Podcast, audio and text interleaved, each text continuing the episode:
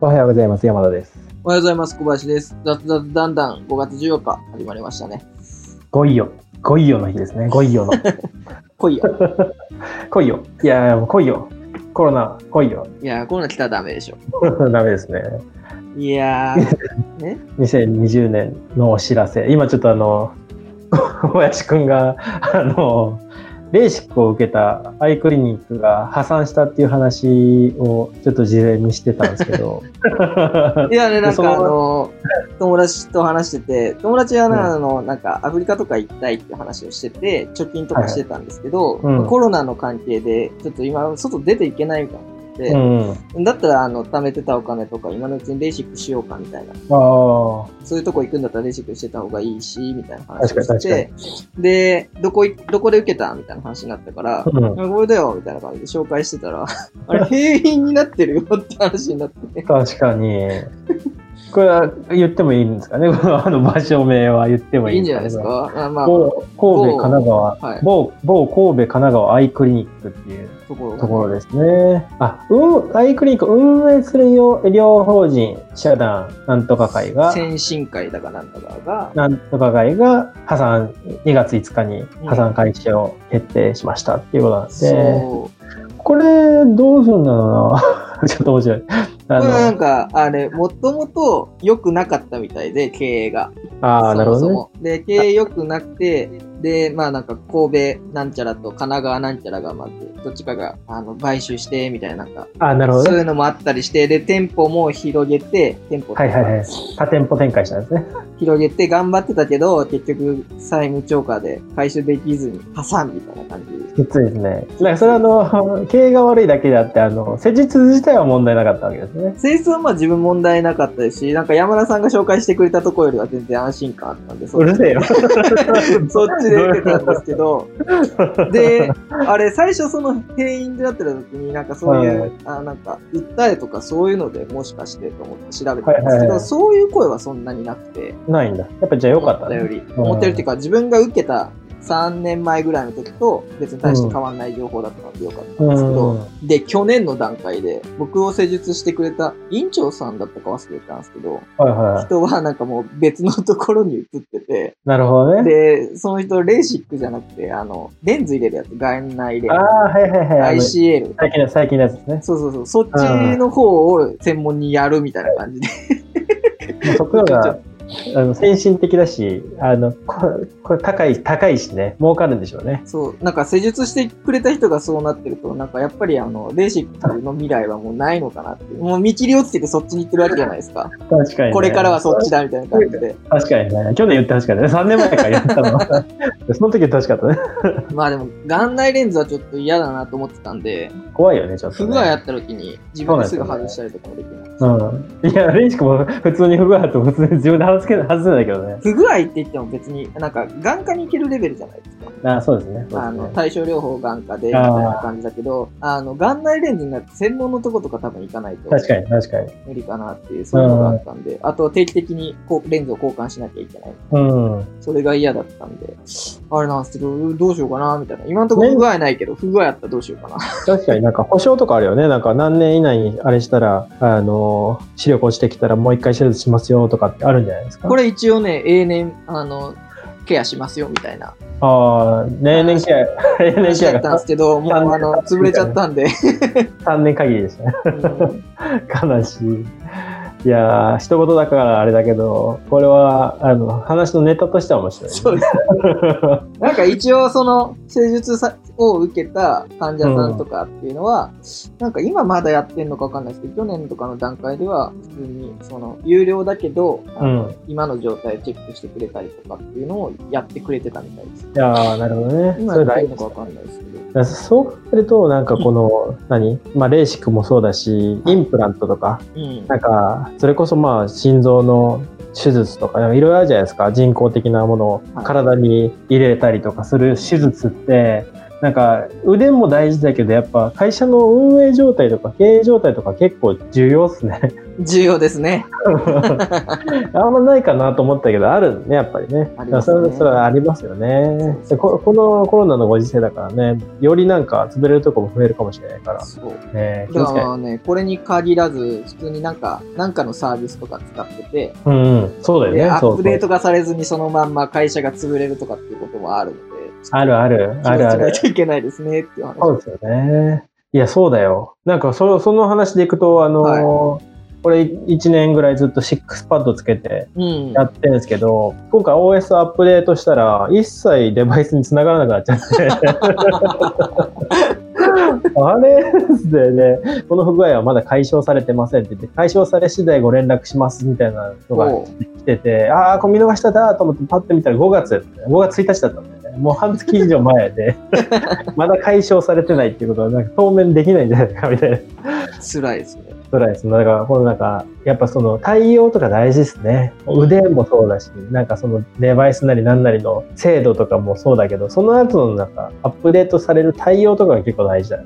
そうなんだね。わかんないな。そこまで見て購入しないといけないってことですね。まあそのちょっと高めのものとか、そうなんですよずっね。と使うものに関してはそうですよね。そうですよね。うんだからまあ100年続いてきましたみたいなのってやっぱ意外と重要なのかもしれないね。まあ安心感がありますよね。そうなんだよね。ううんん。だから街の電気屋さんとかもそういう安心感で成り立ってるところはあるんですよね。そうだよね。よくわかんないけけど、なんか電気のこととりあえず聞いたら、あの、やってくれると。ど。そうだよね。値段は高い。いかもしれないけど、やってくれるっていうのがあるんで。そう角のとこずっとあそこにあるから、もうあさ当たり前にある店だと思ってるから、潰れないっていう確証があるからね。そうそうそう。うん。 確証はあっても潰れるときは潰れないか作らるね。ときは作れます けど、でもそういう安心をお金で買う人たちそうがですねいるので、それで成り立ってるってことですよね。うん高めに料金設定しても。そういうことですわ。で今日のじゃあテーマに移りますと、そうですね。今日はあの、会議がオンラインになって、商談とかもオンラインになってきている、なってます。ね。名刺ってもうもはや必要ないんじゃないかっていうところうん。をちょっと話していきたいな。そうですね。なんか最近すごい三三三の三さ三んさん三さんさん。三三社三三株式会社三三のあの三三三のあの CM がポンポコポンポコ出てきますね。ああ、そうなんですね。 Facebook なりなんなりでおー、まあ俺踏んだのかもしれないけど、うん。オンラインでこれからはオンラインで名刺交換そう。し ない。いや、オンラインにするんだったらもはやいらないんじゃないかって話ですよね。その文化を残す必要性がないっていうね。そう、謎なんですよね。そもそも、あの、オンラインの商談に持ちかけてる時点で、情報を知ってるから、そうなんですよね必要ないんじゃないかっていう。なんか最近あのデジタルトランスフェフォーメーションうん。 EX がすごい取り出されてるけど結果なんかトランスフォーメーションせずにゼロかそのなんか新しいもの作った方がいいんじゃないみたいな結構あるんそでうすですよね。なんか33333じゃないわ あの名刺交換もそうだけど、そうう。んだから名刺交換をわざわざね、なんか背景に QR コードをして名刺交換しようとかするんじゃなくて、それこそね、ズームとかがもうある程度一般化してるんであれば、もうそうだよズームのプロフィールでいいじゃんとかってそうそう話でそうすよね。そうそうズームのプロフィール自体が名刺代わりになるってそいううこそとだう、ねつながった段階でそれ、相手の参照できるからいいでしょうとか、そういうソリューションに変えてった方が。そうでそれをストックできるようにしていけば別にねそれでもう名刺ケースすらいらなくなるしね、そうそうそうそう。うん、で最初がそれこそウェブ経由、メール経由とかであれば、うんまあ、メールの署名で事足りる話ですし。確かにねまあ、最初まはあ電話だと、まあちょっとあれかもしれないですけど。だからなんか、署名がなんか、人によってなんか、それぞれ好きなように好き勝手つけてるじゃないですそうでか。すね。あれをなんか、フォーマット化すればいい話なんじゃないかな。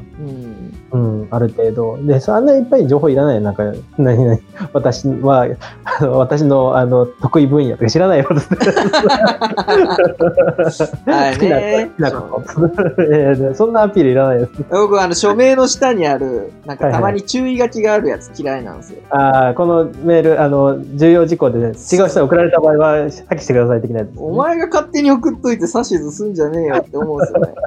でしかもそれ書いてるの一番下じゃないですか。もう読んじゃってるじゃないでうすん、か。確かに。一も番し上書い本て当るにその注意事項が必要だと思うんだったら、上に書けよって話ですよね。ああ、だからそれを一番上に書いちゃうとあれこの人なんかメールの送るときに宛先とか見ない人なのかなって思われたくそうそうないご送信が多い人なのかなみたいな感じ受けるじゃないですそかう。そうそれを避けたいからねやっぱり、だからなんか信頼度落としてるんじゃないかなって。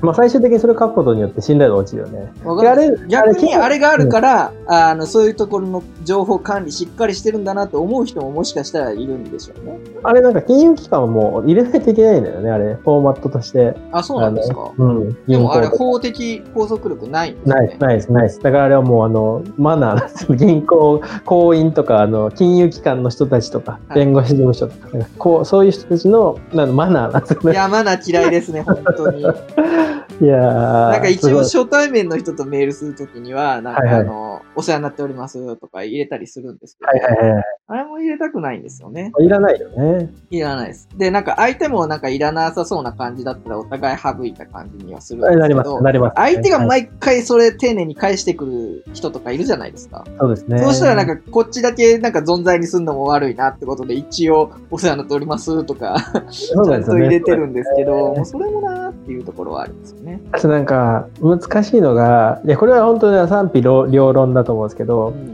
なんかあの最近のご時世についてすごい書いてきていただいて、はい最近はあの御社も経営状況あのあこーのご時世厳しいかと思いますがみたいないや知らないよ 知らないそのそんな会話のやり取りやのいや今ここのメールではいらないです そういうことなでるす。べくねそのあのコミュニケーションを簡潔にしたいんですけどねうんやっぱりそのなんかあのオンラインとオフラインをなんだろう融合するじゃないけど同じようにやらないとみたいななんか何文化というか風潮とかが結構あるなと思って。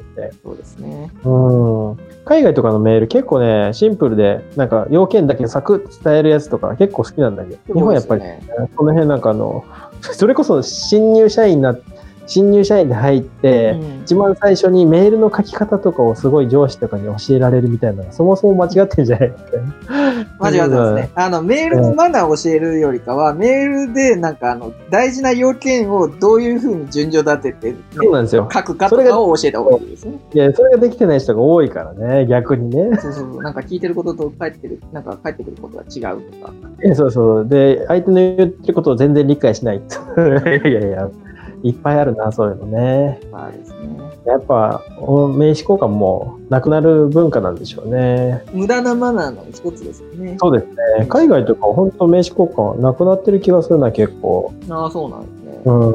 あれ一番あの衝撃的だったのは、あの、日本って名刺って結構大事なものとして扱われるじゃないですか。